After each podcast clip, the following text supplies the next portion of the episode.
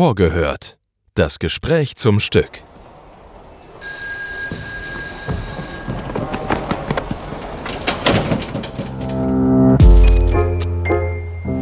Einen wunderschönen guten Tag, meine sehr verehrten Damen und Herren. Wir begrüßen Sie recht herzlich hier im Schauspiel Frankfurt.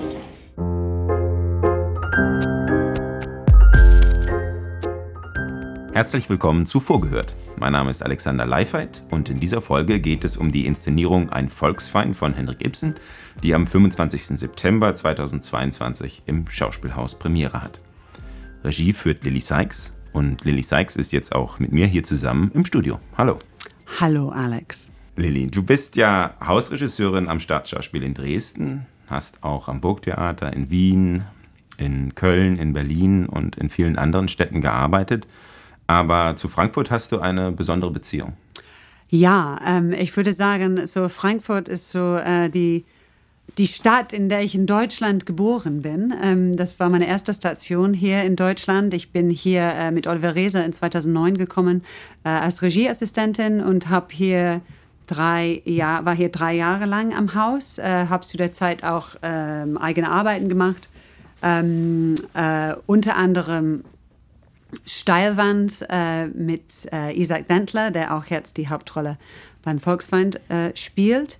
Ähm, genau, und ähm, habe mir auch einfach, also ich merke jetzt, wieder hier zu sein in der Stadt, also ich habe so ein ganz, ganz warmes Gefühl. Also ich kenne das irgendwie innen und auswendig und das macht, das wirkt sich irgendwie schon sehr, ähm, sehr schön dann irgendwie auf die Arbeit heraus. Das kennt man nicht so oft, dass Regisseur, man reist irgendwie von einer Stadt dann so zum nächsten. Ähm, äh, man kommt in irgendeine so eine fremde Wohnung dann an, man kennt nicht so richtig die Stadt, weil man eh die ganze Zeit bei der Arbeit ist. Und ähm, das äh, es ist ein ganz anderes Gefühl zu arbeiten, wenn man sich so wohl fühlt in der Stadt, wie ich mich in Frankfurt. Geboren worden bist du ja in London, hm. aber deine Ausbildung hast du bei Philippe Gaulier in Paris absolviert. Das ist ja eine ja, eine sehr besondere Schule, könnte man sagen. Eigentlich gar keine Regieakademie im engeren Sinne, sondern ja, ein, ein Ort mh, mm, einer umfassenderen Beschäftigung mit Theater. Man könnte fast sagen, so eine bestimmte Philosophie, auch eine Sichtweise auf das, was, was Theater ist oder sein könnte. Kannst du uns darüber ein bisschen etwas erzählen, inwiefern dich das auch beeinflusst hat, deine Theaterarbeit heute? Ja, ich würde sagen, es gibt so drei äh, Hauptprinzipien bei dieser Schule. Ähm, also das erste geht um das Schauspiel selber. Ähm, und das ist das, äh, äh, der Schauspieler auf der Bühne zu stehen, ähm, braucht eine Berechtigung. So. Also er muss äh, eine Freude haben zu, zum Spielen. Also wir nennen das, äh, es, Schüler ist natürlich auf Englisch, nicht natürlich, weil es in Frankreich ist, aber es wurde auf Englisch geführt. und äh, wir sagen dann äh, the pleasure to play.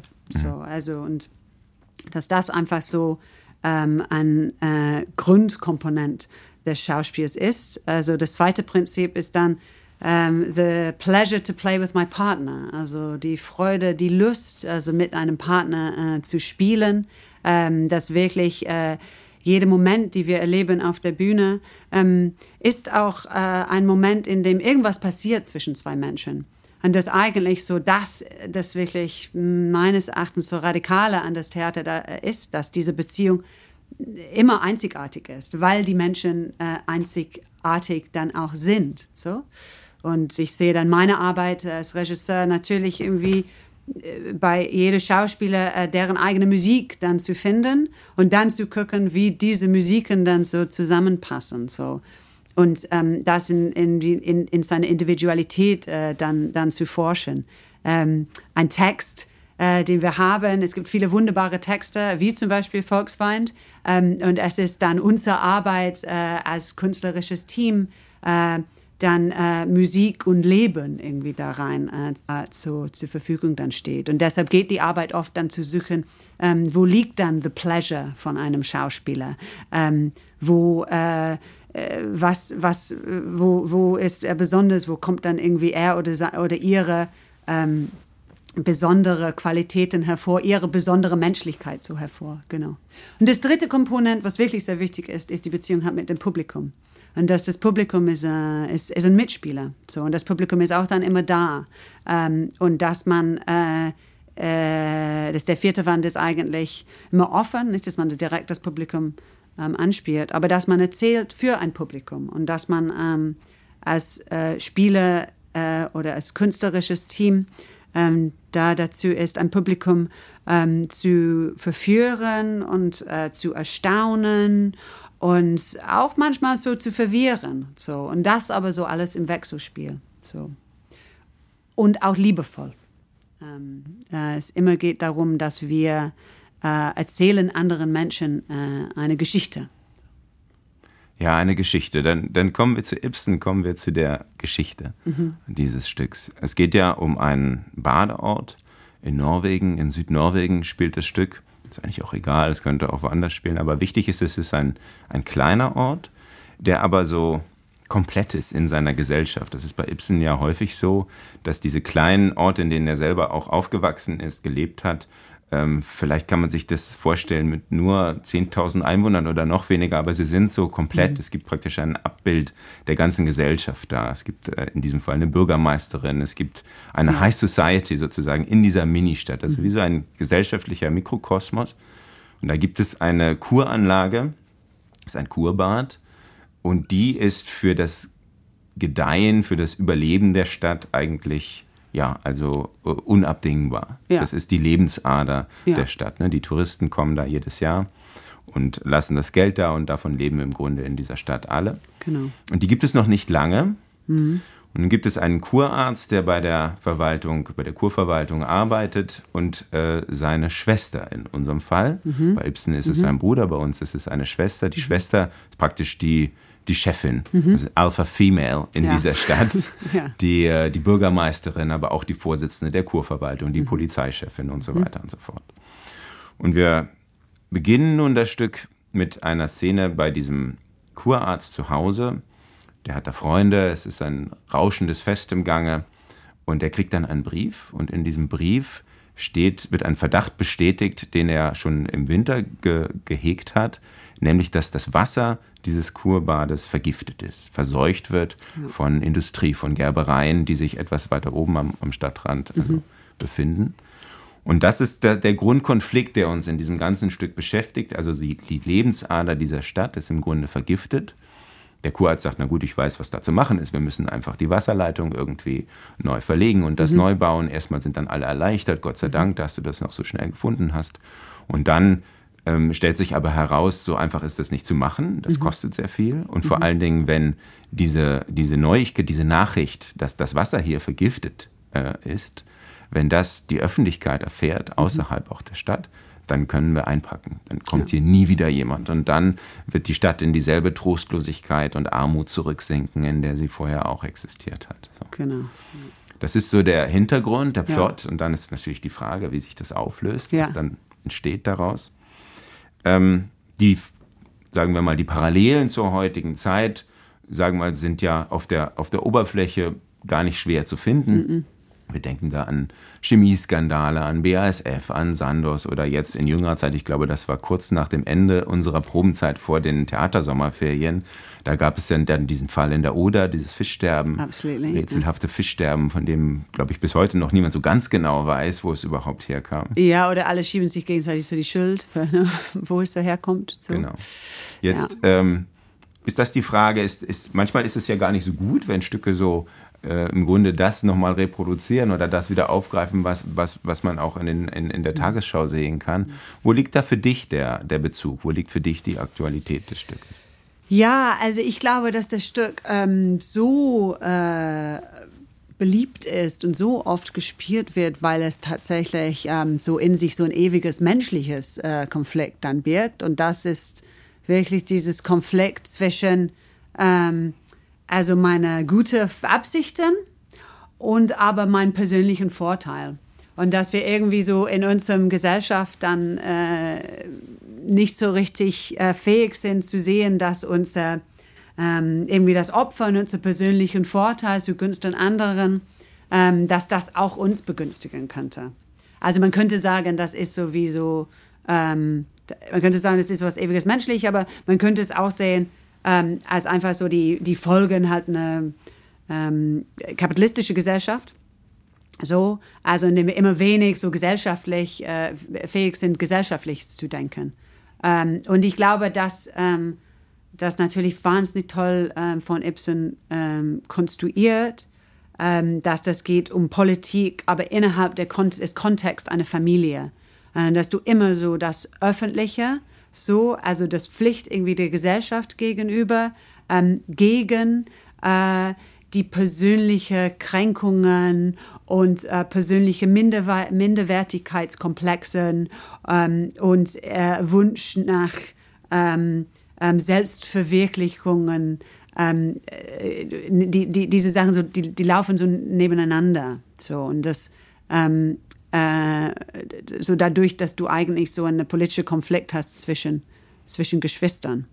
Ähm, und das finde ich ist irgendwas, was man klar tagtäglich in die Politik dann auch sieht. So. Also du hast gerade auch gesagt, äh, ähm, Fischsterben in der Oder, als wir geprobt haben, dann ging es, glaube ich, um äh, äh, Gasembargo. Ähm, natürlich ähm, äh, sieht man, liest man darin viel, also, äh, was mit der Klimakrise dann auch so zu tun hat. Aber man sieht es, man erfährt das einfach von Tag zu Tag. So dass die Menschen, das, was die Menschen sagen oder das, wie die Menschen so, als was die Menschen sich vorgeben, ist oft so im Kontrast zu das, was die Menschen tatsächlich letztendlich auch machen. So.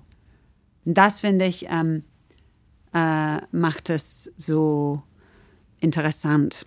Und, und ich finde, dass, dass ähm, äh, du kannst das Stück so oder so ähm, lesen. Ähm, äh, du, du kannst irgendwie sagen, das ist der, ein, ein, ein, ein Wahrheitsheld, der äh, gegen die böse Gesellschaft ankämpft. Oder du kannst irgendwie sagen, das ist so ähm, eine pragmatische, realistische Bürgermeisterin, die gegen irgendwie so eine Berserker, so eine proto-faschistische Berserker einfach so versucht, so den Laden so zusammenzuhalten. Ich finde aber bei Ibsen, dass es viel ähm, ambivalenter ist oder widersprüchlicher ist. So. Und es ist tatsächlich auch letztendlich auch ein Stück über ähm, das Leben äh, mit Widersprüche geht, das Leben mit widersprüchlichen Denken. Ähm, du hast, wie äh, du beschrieben hast, diese schöne kleine Kaff. Das hat dann was irgendwie so von Miss Marple so oder irgendwie so Don Camillo, so wie so ein kleiner bürgerlicher Ort. Ähm, äh, die Beträge sind letztendlich auch nicht so hoch. Also es ist so ein Badeanstalt, mein Gott. Also ähm, das sind dann irgendwie auch keine Nazis, das sind dann irgendwie auch keine AfDler, das sind so eher so, ja, also so eher so gutbürgerliche äh, Leute irgendwie in der Mitte. Ähm, äh, und äh, was so das Stück dann über das hat erhebt, ist, dass du so eine Rede in der Mitte hast. Also das Stück spitzt sich zu auf eine Rede von dem Bruder Dr. Thomas Stockmann, in dem er viele Fragen so in die Gesellschaft hat steht. So. Und im Grunde genommen geht es in dieser Rede über das Denken. So.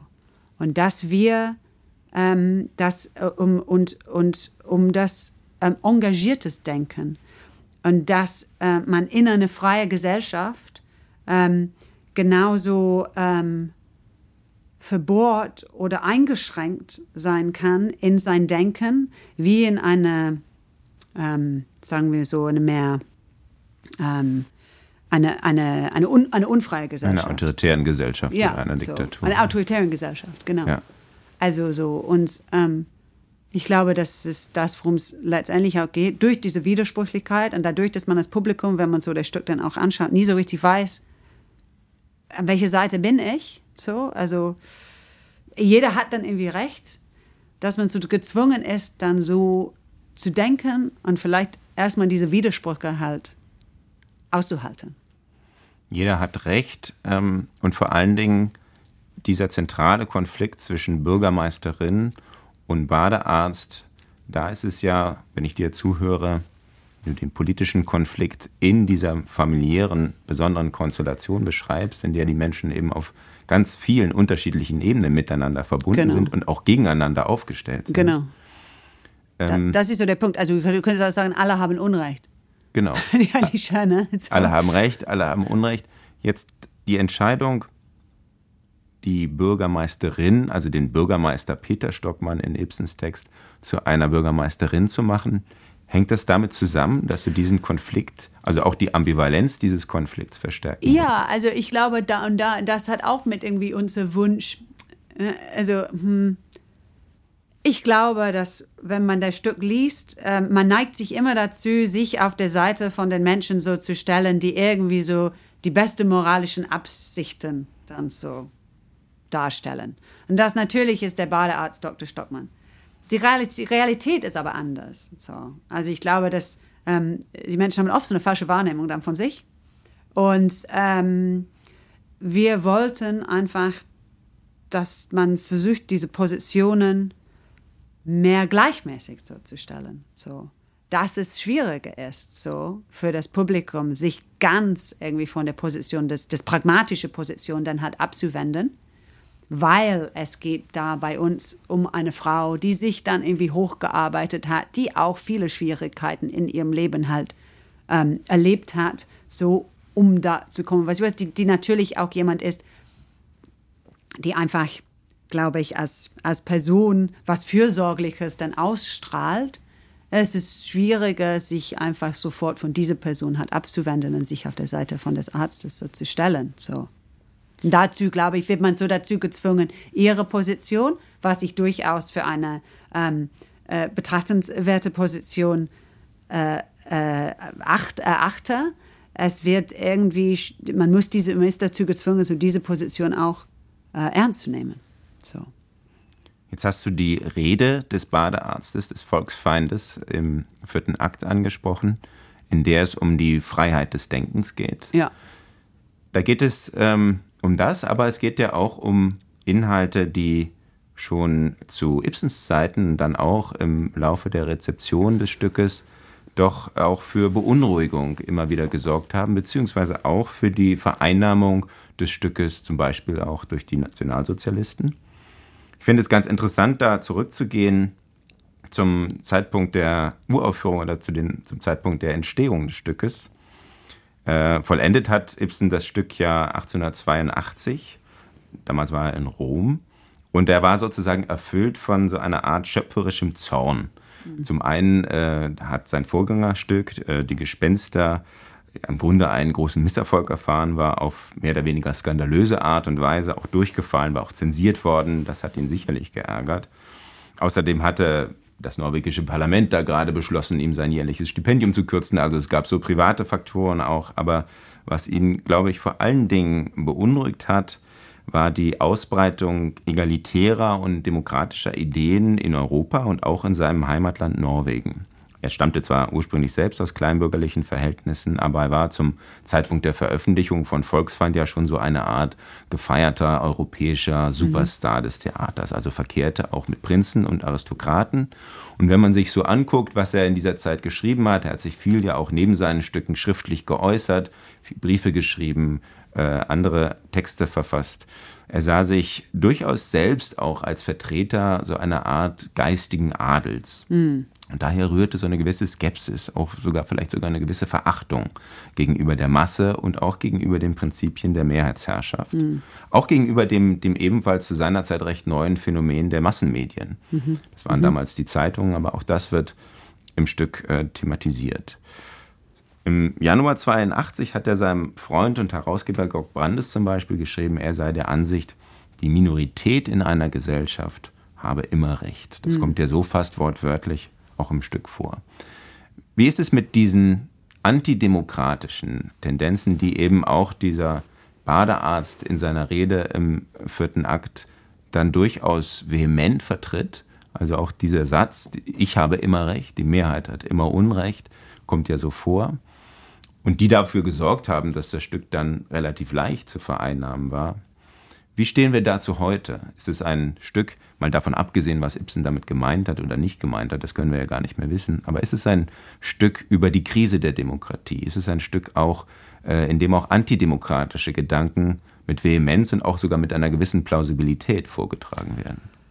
Heutzutage, finde ich, kann man durchaus die Demokratie in Frage stellen, weil wir erleben überall in die Welt, also in Amerika natürlich, in China auch, aber sogar jetzt halt in Europa, ähm, dass Länder, dass in Ländern ähm, äh, Anführer, äh, äh, politische Anführer äh, gewählt, demokratisch gewählt werden, ähm, die äh, durchaus in ihren Prinzipien eigentlich gegen die Demokratie hat stehen. So. Also die Demokratie schafft sich irgendwie so wie selber ab. Also ich meine, ähm, ja, also Italien äh, gleich wird äh, so und, und, äh, und Ungarn und Polen und so. Also das breitet sich einfach, England auch, so, es breitet sich irgendwie so mehr und mehr halt aus. So. Ähm, und äh, da äh, finde ich, ja, da fängt man sich auch schon zu fragen, ähm, ist das System wirklich das Beste aller Systemen? Und so. auch hier in Deutschland haben wir das Problem. Haben wir, haben wir auch das Problem? Ja, es ist, äh, genau. Also ich nicht irgendwie so äh, weit verbreitet, finde ich so wie, also ich komme aus England und sehe es irgendwie so extremer, aber genau, also auf jeden Fall ist es halt da. Ähm, und ich glaube, ähm, aber dass äh, man auch aber ein Problem hat, dass die Fronten sich auch dann härten, so und das ist irgendwie so, dass, dass die Menschen sich mehr und mehr in ihre verfestigten ähm, Gedanken bleiben und es gibt sowieso keine, ne, also man man äh, bleibt einfach in seinem Bubble und man spricht nur mit den Menschen, die auch das glauben, was man selber auch glaubt. Und ähm, die Gesellschaft toleriert immer weniger Widerspruch oder immer weniger äh, andere Meinungen. So. Und deshalb, glaube ich, sind das oft die Menschen wie Thomas Stockmann, die oft ähm, äh, mit, mit, mit zum Zorn oder äh, die irgendwie so, so ein bisschen so über die, über die Stränge dann so Berserker, lass es irgendwie sein, die so ein bisschen so über die Stränge schlagen. Das sind so die einzigen Leute, die ähm, die, die, die, die überhaupt diese Linie dann halt überstreiten. Und dann aber auf eine Art und Weise, dass ähm, äh, sehr abternend hat ist, so, weil es dann letztendlich immer von Zorn dann kommt. Und ich frage mich oft so, wie können wir, äh, wie schaffen wir, also einander dann irgendwie zuzuhören, dann irgendwie ohne Zorn, so. Also, obwohl man, ähm, obwohl es irgendwie gesellschaftlich äh, viele Verletzungen äh, gibt oder Gefühle, Gefühle dann irgendwie so vom Nachteil. Also wie schafft man ähm, miteinander irgendwie in so einen Dialog zu kommen? Und ich finde, man erlebt das oft, dass einfach kein Dialog dann auch stattfindet. Also wie irgendwie gerade so in, in Kassel äh, mit dieser äh, äh, mit dieser Röhrengruppe, ähm, dass, dass, dass irgendwas passiert, aber dann gibt's, es wird nicht danach darüber geredet. Es wird kein Dialog so gestartet. Und ähm, ich glaube schon, dass man nach einem anderen System ähm, heutzutage äh, schauen muss. Ich glaube auch übrigens, dass das wollte auch Ibsen. So, dass er hatte äh, zu der Zeit durchaus gesehen, was die Problematik sein kann, dann mit der Demokratie. Wir kennen das auch aus dem Theaterbetrieb, deshalb gibt es immer einen Regisseur. Weil wenn alle dann untereinander die ganze Zeit reden, dann kommt man einfach nicht zu Potter und so. Äh, genau. Und, und ähm, äh, dass es dann ne, in die Suche irgendwie nach der Utopie ist durchaus, ist durchaus möglich ist, dass man in die falsche Richtung irgendwie kurz abbiegt. Und wir sehen das, diese, äh, diese, diese Rede in seiner Originalform. Äh, es hat protofaschistische Elemente. Er vergleicht dann in dem Originalrede, wir haben das irgendwie ein bisschen bearbeitet, er vergleicht dann hat irgendwie so ein Tiervergleichnis, das irgendwie sich von Heckel ableitet. Und äh, Cesare Lombroso auch, die Kriminalanthropologie genau. von, genau. von Cesare Lombroso, der gesagt hat, man kann Verbrecher im Grunde an ihrer Physiognomie erkennen. Genau. Die sehen aus wie niedrige Tiere, wie Ratten so. oder so. Also was natürlich so mit der Organic-Theorie dann auch dann so zu tun hat und so. Ähm, äh, und das sind Sachen, die natürlich so in die 140 Jahren danach, dass wir so ein anderes Bezug einfach dazu haben. Also wir können das auch irgendwie nicht mehr vielleicht anerkennen als so ähm, ein Versuch ähm, nach einer Utopie. Aber ich glaube, es ist ein Versuch nach einer Utopie und ähm, deshalb ja, es hat uns äh, sehr beschäftigt, wie, was für eine Utopie suchen wir, ähm, was, was, für eine, was, für eine, was für eine Fragestellung, was für eine Fragestellung können wir das Publikum dann lassen. So. Viele sehen, das ist ein sehr dunkles Stück ähm, ich glaube nur unter dem Licht von so diese protofaschistischen Elemente. Ich glaube, dass, dass man weiß nicht, was der Autor will, aber ich sehe da drin eine, eine Möglichkeit nach was Neuem. Ja, jetzt haben wir doch über sehr ernste Themen gesprochen. Ja, genau. Du sagst auch, viele sehen das als ein sehr dunkles Stück. Ja. Uh. Aber wenn ich jetzt nochmal zurückdenke an den Anfang des Gesprächs, wo wir über deinen Werdegang gesprochen haben und über die Lust am, am Spiel selbst, Ja. am Spiel mit dem Partner, am Spiel mit dem Publikum, dieses Spielerische, die Leichtigkeit, auch die Leidenschaft für die Leichtigkeit am Theater, das finde ich was, was man an vielen deiner Inszenierungen ja beobachten und auch genießen kann. Wie geht das zusammen? Die, diese eine Seite, die doch sehr ernste und auch, wenn man so will, vielleicht dunkle Seite und ähm, die Arbeit, die wir jetzt entwickelt haben oder die du entwickelt hast.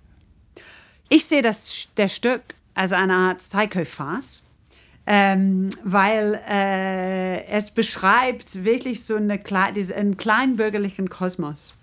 Ähm, und da drin hat man wirklich die Möglichkeit, äh, so ähm, wirklich so auf die, die Mechanismen irgendwie so des menschlichen Miteinanders so, so zuzugucken, irgendwie so in die Widersprüchlichkeiten da drin immer zu erkennen. So. Und das ist so wie der Mechanik dann auch des Stückes. So. Also es hat äh, durchaus eine riesige Komik, weil es äh, natürlich immer mit der Kluft zwischen das wie äh, so mein, mein, mein, mein Schein und irgendwie mein Sein so zu tun hat. Ähm, genau. Ähm, und ich glaube, äh, ich habe in einem Interview gelesen, dass Woody Allen sich sehr von Ibsen inspirieren lassen, lassen hat. Also man kennt das auch von, dass er sich sehr von Chekhov inspirieren has, lassen hat. Aber wenn man den Stück liest, dann, dann sieht man die Parallele, also zu Woody Allen ähm, sehr stark, so, der auch eigentlich immer mit so äh, der Hybris des Menschen eigentlich auch handelt. So.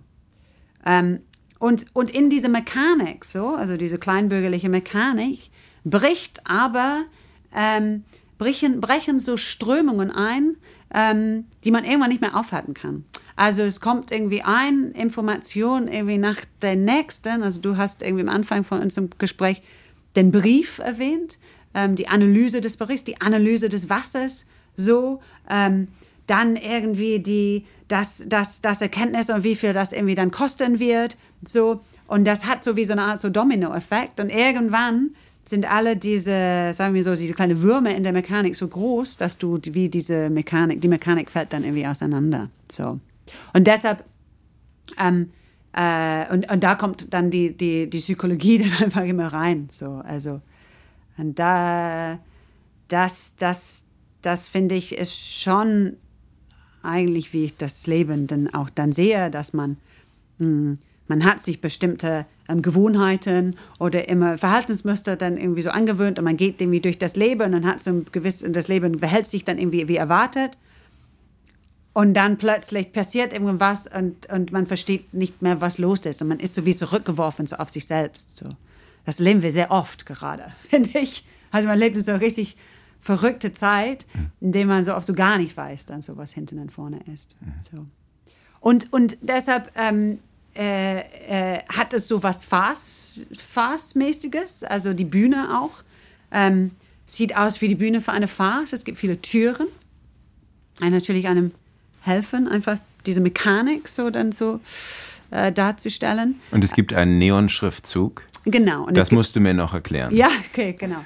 Da steht, Our true intent is all for your delight. Ja, also Our True Intent is All for Your Delight äh, war der Slogan von einem britischen äh, Holiday Empori äh, Urlaubsemporium, Ja. äh, Butlins, das eigentlich äh, so in den 60er oder 70er so erfunden worden ist, also gegründet worden ist, ähm, für die Familien so von Arbeitern, ähm, äh, für Arbeiter und ihre Familie, so in ihrer Urlaubszeit, um da so Zeit zu verbringen. Das waren so Feriendörfer, ne? Feriendörfer, genau. Und wirklich so ein All-in-Ferien. So, also du gehst da hin und dann hast du dann irgendwie wie alles. Und es ist eigentlich so wie eine total artifizielle Welt. So. Auch gleichzeitig recht militärisch strukturiert trotzdem. Ja. Also jeden Morgen 8 Uhr Frühsport und genau. so, ne? Genau, absolutely. Und so Uniform, äh, Uniformen und so.